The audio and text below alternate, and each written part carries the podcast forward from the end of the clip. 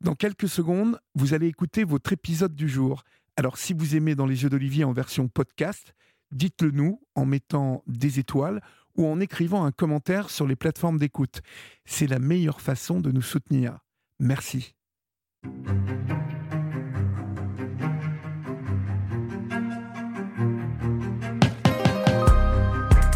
Pardonner, c'est sans doute l'une des choses les plus difficiles au monde. Le pardon, on commence à l'apprendre à l'école et toutes les religions le prônent. Mais quand un crime est commis, quand on fait face à un deuil impossible, quand la douleur physique est terrible, comment pardonner l'impardonnable? À quel moment se débarrasse-t-on de la colère et de la haine? Comment ne pas céder au désir de vengeance? Où trouve-t-on la force de pardonner? Aujourd'hui, je vous propose de prendre le temps d'écouter l'histoire de Benoît. La vie de cet éducateur sportif a basculé le jour où son père a tué sa mère d'un coup de fusil. Je suis Olivier Delacroix, vous écoutez le podcast Dans les yeux d'Olivier, alors soyez les bienvenus.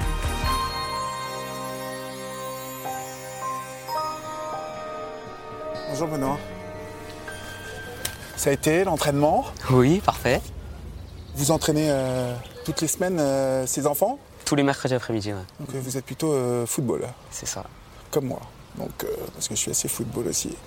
Merci de m'accueillir pour ces quelques jours que nous allons passer ensemble, vous et ensuite avec une partie de votre fratrie, puisque nous rencontrerons votre sœur Nadège et Tony, votre frère aîné, hein, me semble-t-il. C'est ça.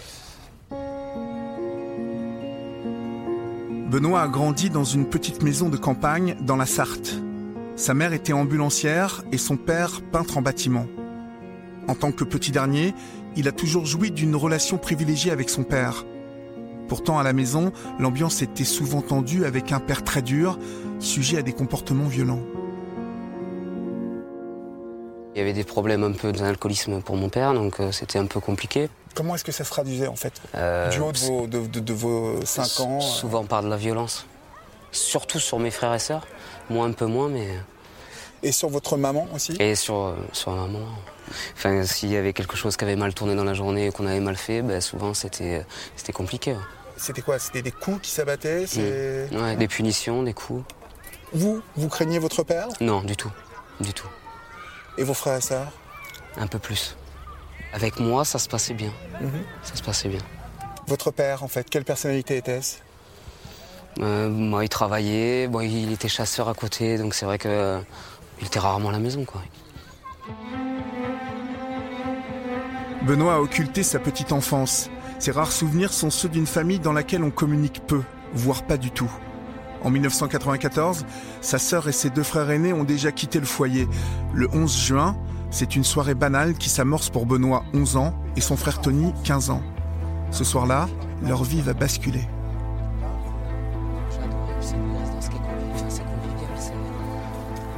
Ce soir-là, euh, rien d'anormal, euh, hormis le fait qu'on n'était pas habitué à recevoir énormément de cadeaux. Et ce soir-là, mon père est revenu avec une chaîne. Donc euh, voilà, nous, c'était plutôt sympa. Et du coup, on l'a installé dans la chambre et il nous a demandé de- d'écouter un peu la musique. Et puis voilà, 21h, le coup de feu. et- Vous avez entendu le coup de feu, euh, euh, vous et votre frère? Ouais. Quand on est sorti de la chambre, en fait, euh, mon père était à l'entrée de la salle de bain, donc fusil à la main, et, et voilà. Et là, après, on a compris, enfin, moi, j'ai compris euh, assez vite. Quelle était l'attitude de votre père? Il était assez calme et il nous a demandé très vite de, de descendre au garage et, de rejoindre la voiture, donc on l'a fait assez vite. Il nous a dit qu'il nous, enfin, qu'il nous emmenait chez, chez ma tante et, euh, et que lui, ensuite, il irait euh, mettre fin à ses jours.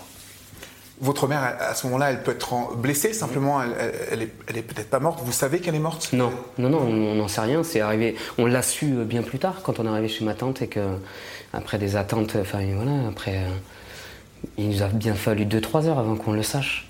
Lorsque vous arrivez chez donc la sœur de votre père, hein, votre tante, est-ce que votre père explique à votre tante ce qui s'est passé Du tout. Il nous dépose, il nous, il nous demande d'aller frapper et il part. D'accord. Euh, lorsque vous pensez à ce moment-là, vous vous, dites. euh, C'est flou, on réalise pas, on, on se demande. euh, voilà, il y a plein de questions qui, qui- qui tournent et qui, Et on ne sait pas, et, on attend, et après l'attente a été. Enfin, moi, je, cette nuit-là a été cauchemardesque. Quoi. C'était, mhm.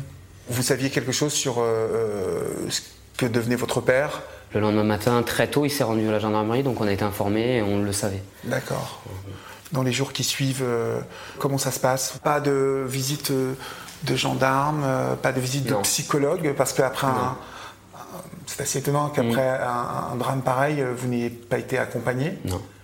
Nous, nous, nous préserver un peu de tout ça, je pense, mais c'est vrai que non, des rendez-vous euh, psychologues, on n'a pas eu. C'est-à-dire qu'on vous préserve, mais dans le silence. Il y a un manque de communication, hein, complètement. Mais c'est de famille. On ne mentionne plus votre maman euh, du jour où elle Alors on va, on va régulièrement au cimetière avec ma grand-mère, parce que c'était pas très loin de chez elle. C'était une des seules sorties plus ou moins qu'on faisait le week-end, quoi. Lorsque vous voyez vos, vos Nadège euh, et vos deux autres frères, euh, vous, n'évoquez plus tout ça? Vous n'évoquez plus votre père? Non. Non, non, on passe du bon temps, enfin, on essaie de, de, s'occuper, de penser à autre chose et d'être ensemble. Quoi. Mhm. Mais c'est vrai qu'on n'en parle pas. Déjà là, euh, on n'en parle pas. Qu'est-ce qui s'installe dans votre tête par rapport à votre père Moi, déjà, vu qu'on n'avait aucune nouvelle de mon père depuis le jour où ça s'était passé, je voulais savoir ce qui, enfin, ce qui, ce qui devenait, où il était, parce qu'on n'en avait, enfin, on avait pas connaissance. Du coup, euh, moi, j'avais besoin d'avoir des nouvelles. Au fond de moi, j'avais ce besoin de, voilà, c'était, euh, on n'a qu'un père, euh, et voilà, et j'avais pas envie de perdre les deux. J'avais besoin de savoir ce qu'il ce devenait, ce qu'il faisait. C'était un repère pour moi quand même, un des derniers, parce que du coup, du côté maternel, c'était compliqué. Paternel, on voyait, hormis ma tante et on voyait personne d'autre, donc euh, non, ça a été... j'avais besoin de ça. Pour Benoît, pardonner à son père était une question de survie, alors que Tony, au contraire, l'a rejeté. Le frère de Benoît, tout comme ses aînés, porte un regard bien plus dur sur leur père. 23 ans après, il n'a rien oublié de la nuit où sa mère a été assassinée. J'ai toujours cette mémoire le jour que ça arrivait déjà. Donc j'ai quand même entendu ma mère avant. Voilà, j'ai compris comment elle avait, elle est décédée. Et euh, le tout d'après, euh, comme si rien n'était, c'est fait. Comme si rien n'était, c'est-à-dire bah, En fait, on est parti, il nous a déposé chez ma tante et voilà, il a fait comme. Euh, en sachant que ma mère était encore. à la maison Voilà. Mhm. Et non, j'ai trop. On va dire, j'ai la haine, ouais, j'ai beaucoup de haine. Parce que nous a quand même bien abîmé, on va dire, une partie bas de notre vie, on va dire. Mhm. Il nous a enlevé quelqu'un de très cher. Est-ce que c'est quelque chose qui vous empoisonne, cette haine, encore aujourd'hui? Non, maintenant non. Maintenant non? J'ai jamais non plus souhaité qu'il décède, mais voilà, maintenant que je le verrai plus jamais, euh, ça m'a un peu... Euh, Apaisé. Voilà. Lorsque votre père est décédé, euh, Je n'ai rien fait, je n'ai rien été voir, j'ai rien, je suis resté chez moi.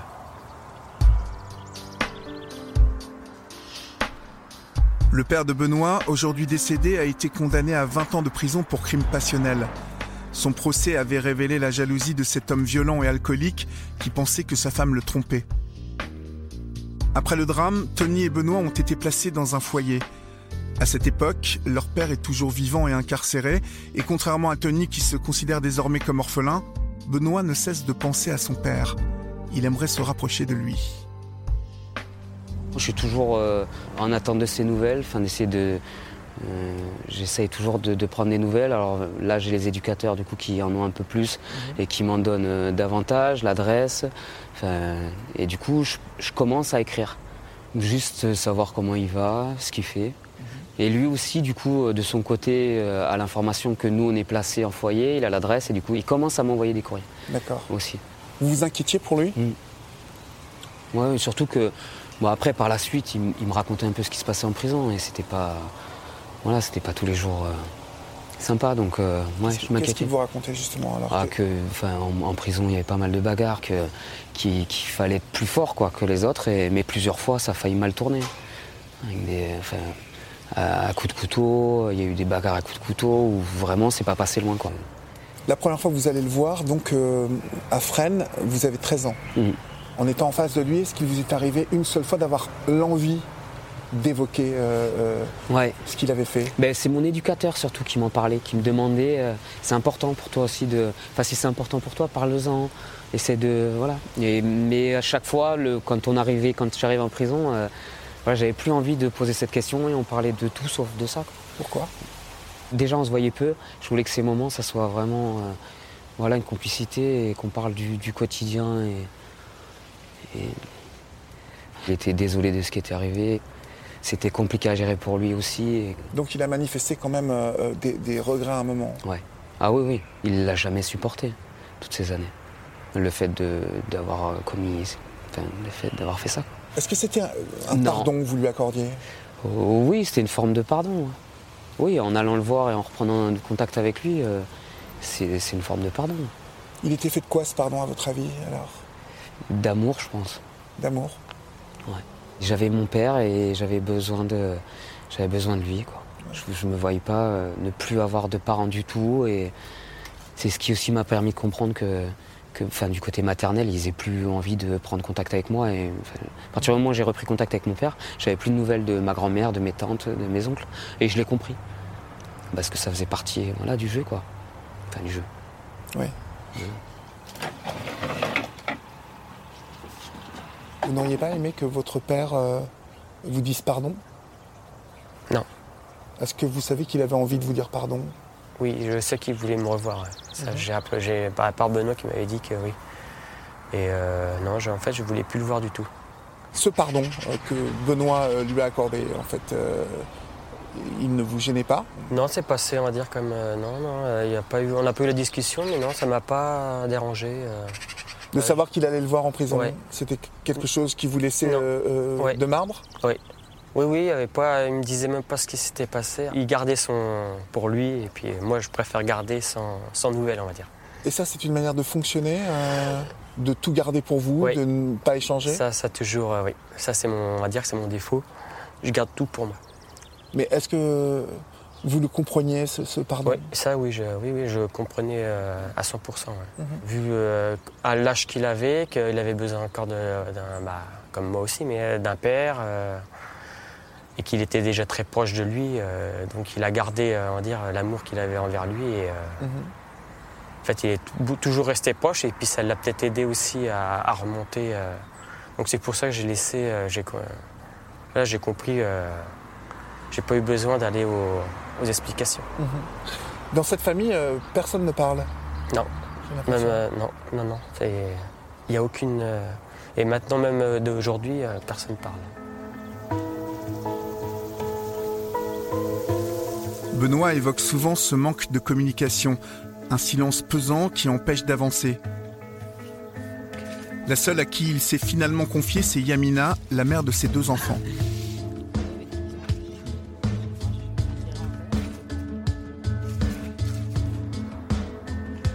Tous deux sont très liés depuis leur adolescence et la jeune femme connaît très bien la famille et son fonctionnement.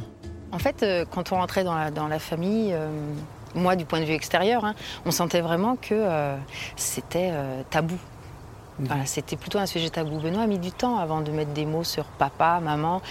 Il dit quand il se passait ce qui s'est passé. Oui. Ça m'a toujours choqué. En Il fait, le dit encore Moi, il m'a jamais dit euh, Voilà. mon père a tué ma mère. Euh, il posera pas les mots. En fait, il a beaucoup de mal. Et encore, euh, et encore, ça peut lui arriver maintenant avec les enfants de dire euh, mon papa ou même moi quand il, je l'entends dire mon papa, ma maman.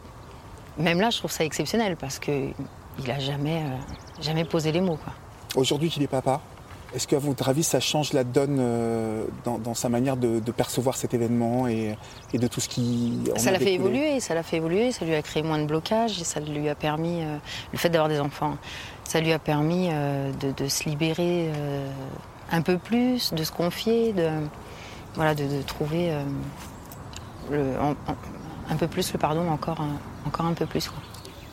Et vous, alors, qui êtes une femme, pour vous, ça devait être euh, compliqué aussi. Le fait que la maman ait été assassinée, euh, que. Voilà, vous compreniez ce pardon? Au début, non. Au début, où il me l'a annoncé au foyer, non. En grandissant, oui. Et le fait d'avoir rencontré donc, euh, son père euh, m'a permis de comprendre le pardon euh, par rapport à l'acte qu'il avait fait. D'accord. Euh, parce que euh, voilà, son père a su m'expliquer toute l'histoire, en fait, du début à la fin. Donc, Et il me disait, tous les soirs, je ferme les yeux et je revois la scène, et je revois la scène, et je revois la scène. Et il avait une difficulté aussi, il s'est confié à moi en me disant, maintenant que je suis hors de prison, quand il est sorti, il m'a dit, euh, j'ose pas, la pire prison que j'ai faite, déjà, c'est d'avoir tué leur mère. Et c'est surtout de regarder euh, les yeux de mes enfants, euh, sachant ce que j'ai fait à leur mère. Il dit, c'est pire que la prison. Donc, euh, et voilà, et ça m'a, ça m'a touché en fait quand il s'adressait à moi. Ça m'a. Donc je comprenais plus le pardon. Ouais. Je l'ai un peu plus compris. Surtout que je, je ne sais pas si vous êtes consciente que, que ce que cet homme vous a dit, il n'a jamais été capable de le dire à son fils. Oui, je sais.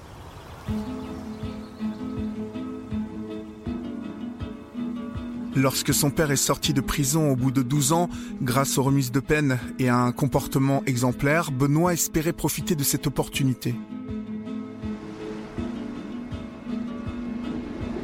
Quand il est sorti, définitivement, je me disais voilà, c'est le début de- d'autre chose, quoi. De reconstruire quelque chose de différent, dans un cadre différent.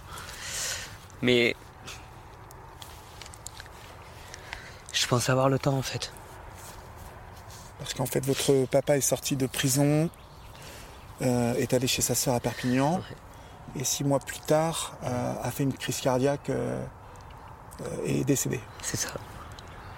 J'aurais pu le porter et le faire repartir à zéro et de voilà de faire quelque chose de de nouveau, de bien et, et de construire une relation voilà plus sympa que dans un parloir ou Vous vous êtes vu combien de fois en, deux fois.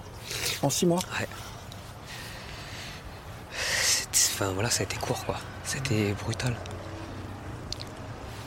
Est-ce que votre père euh, a su euh, à un moment que vous lui pardonniez? Non, Est-ce que vous lui avez dit? Non. Pourquoi? Parce qu'on n'en parlait pas donc euh, non non non, je, je lui ai jamais dit c'est un regret ça. J'aurais aimé lui dire. Qu'est-ce que ça aurait pu changer pour vous, Je, je pense que je l'aurais fait pour lui. pour lui?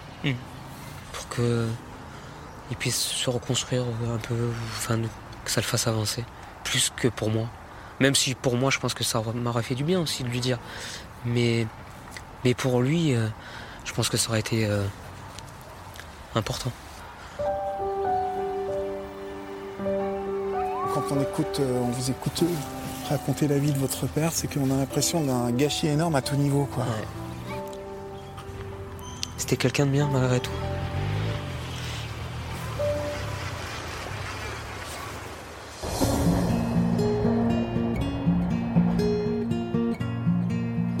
J'accompagne Benoît dans la Sarthe et plus précisément à la Ferté-Bernard, près du Mans, pour retrouver Tony et Nadège, sa sœur aînée. Bonjour Tony. Salut. Ouais, toi Bonjour Nadège. Olivier. Ça va Ça va Ça va Ça va Ça fait combien de temps que vous- Ah, vous s'est êtes vu, pas euh, Le mois d'avril, c'est le mois Non, le mois de juin, elle m'a le baptême, je crois. Ah bah ouais. Ah, Ah oui, mois de juin. T'es timide Tu parles que t'es timide, t'es pas du tout timide, oui Ça ressemble, ça ressemble toujours Si Tony a définitivement renié son père, Nadège, elle, avait fait un premier pas vers lui en accompagnant Benoît lors de sa sortie de prison. Moi, mes deux frères jumeaux et puis Nadège. Sans réussir à pardonner complètement, elle a toujours été solidaire de Benoît. Mais là, on avait quoi? On avait quel âge là? Moi j'avais quoi là? J'avais pas grand chose. En, en dessous de 10 ans, je pense. On boit plus ou moins que ça. Notre chambre. Rappelle notre chambre? Ouais. Bah, après, on a des mauvais souvenirs, Bah, cette maison-là. ouais, bah, mais moi, je rien. sais que j'ai pas des bons souvenirs. euh, C'est pas les meilleurs souvenirs que j'ai dans la dernière maison. Ouais, mais on n'a pas de, y a pas de photo, y a rien de ça.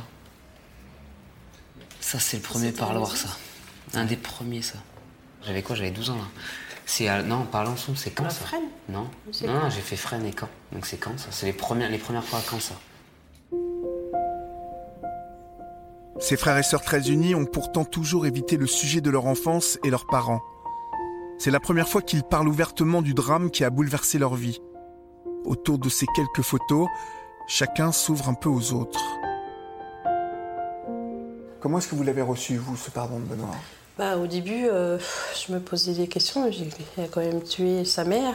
Moi, j'étais dans la colère, mais je veux dire, euh, avec le recul, je me suis dit, il était petit, euh, nous, on était plus vieux. euh, je pense qu'il avait besoin euh, il avait encore besoin de, de voir son père en fait. On a perdu maman et du coup, euh, peut-être que ça. En fait, on a perdu ouais, deux euh, membres d'un coup et donc l'autre a voulu en garder un. Voilà, c'est ça. Moi, je pense et je voulais pas, donc euh, et j'avais besoin de ça, donc euh, donc c'est qu'on avait chacun nos points de vue et que moi, ce qui a été compliqué, c'est au décès. Je me sentais un peu seul, mais en même temps, je pouvais pas leur demander leur soutien. Enfin, surtout pas à Tony. Euh, Nadège peut-être un peu plus, mais ça a été compliqué. euh. Mais euh, c'est que moi, à la fin, j'espérais qu'il ait- tu vois, qu'il reparte, quoi. Qu'il fasse sa vie à Perpignan et que, tu vois, qu'il avance. Ouais, mais c'est pas. Voilà, faut aussi te mettre dans la tête que c'est pas toi le coupable, c'est lui quand même. C'est de sa faute. euh, Ouais, non, n'en on est serait d'accord pas là- là-dessus, mais On n'en serait pas là aujourd'hui. c'est sûr. Si, euh, Et ouais. Ouais, il faut pas te sentir fautif, hein, je pense pas. C'est pas ta place. Benoît, euh, euh, vous m'avez soumis euh, la possibilité que, que vous vous retrouviez tous les trois. Peut-être que c'était aussi une volonté de votre part euh, de parler euh, enfin avec vos frères et sœurs, parce que euh, j'ai l'impression qu'au final, vous traînez un peu cela comme un poids de ne pas avoir parlé. Est-ce que Ouais, c'est pas que ça va débouler sur un, une, euh, un conflit entre nous, mais euh, on voit pas le- l'intérêt de nous parler entre nous, en sachant que moi, comme moi, par exemple, euh, je, ce qu'ils vont me dire euh, sur euh, mon père, je sais que je, voilà, ça va me passer par dessus. Moi, franchement, j'ai pas les meilleurs souvenirs. J'ai que j'ai du mauvais dans la tête, donc euh, un mauvais, un bon souvenir, je- j'en ai plus, on va dire. Il s'évapore. euh, Avec maman, si, quand même. Ouais, oui, je sais que voilà, elle a toujours, elle a toujours été protectrice envers nous, mais c'est tout. vous n'évoquez ja- jamais votre mère ensemble? Non, c'est rare. hein. Ouais, c'est rare. Ça, c'est très rare. La chose, je pense que quand on va en reparler, je pense que ça va être à nos enfants, leur dire. euh, C'est là qu'on va voir qu'on leur parle, on en reparle de notre, de notre mère, mais c'est tout. C'est important. Moi, j'essaie de, de le faire avec les petits, quoi. De parler davantage. Puis moi, ça commence à nous venir dans les oreilles. Mais ouais. On a toujours des retours, euh, même à 4 ans, euh, c'est déjà ce qu'elle a à, demander. Donc, euh, Et euh, On saura leur expliquer, je pense. j'espère pour eux. ouais, très bien.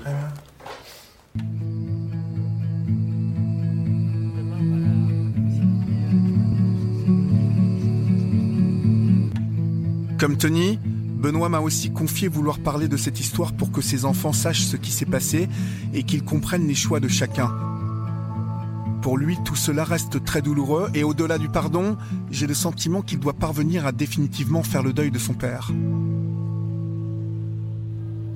On dit souvent que le pardon, on, se l'offre euh, pour se faire du bien. Est-ce que euh, vous faites vraiment euh, totalement du bien en vous offrant ce pardon? Oui, non, je pense qu'il a apporté des bonnes choses. Il, il en apporte des, des moins bonnes, mais, mais il a été nécessaire. Et je suis content aujourd'hui que de, de- de parler, enfin, d'en parler un peu plus. Et j'espère à l'avenir encore davantage. quoi. Le pardon de Benoît reste inacceptable pour toute sa famille maternelle, avec qui il n'a désormais plus aucun contact. Pourtant, j'ai le sentiment qu'il n'a pas eu vraiment le choix. Vu son jeune âge, le pardon était sa seule option pour garder le lien avec son père, après avoir déjà perdu sa mère.